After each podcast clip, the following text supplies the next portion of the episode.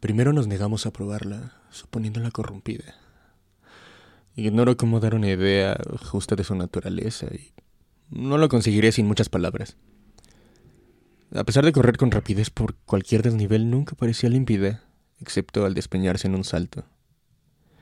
En casos de poco declive era tan consistente como una infusión espesa de goma arábiga, hecha en agua común.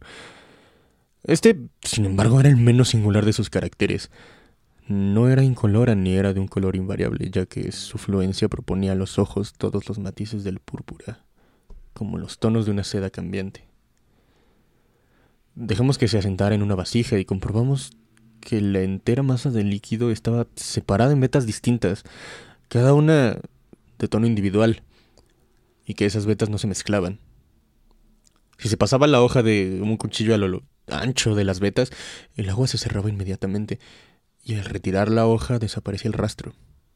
En cambio, cuando la hoja era insertada con precisión entre dos de las vetas, ocurría una separación perfecta que no se rectificaba enseguida.